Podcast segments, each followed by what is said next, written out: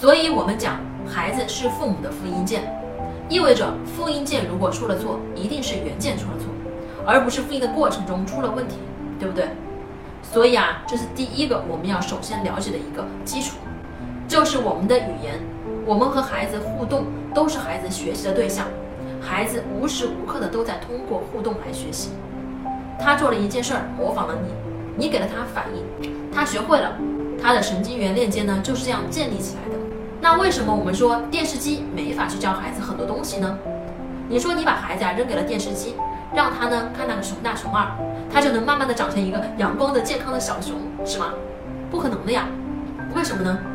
因为电视机啊它是没有反应的，所以孩子不知道对和错。所以因此你会发现，长期看电视的孩子会显示出呆呆的样子，因为啊他不知道他该怎么跟这个世界去互动。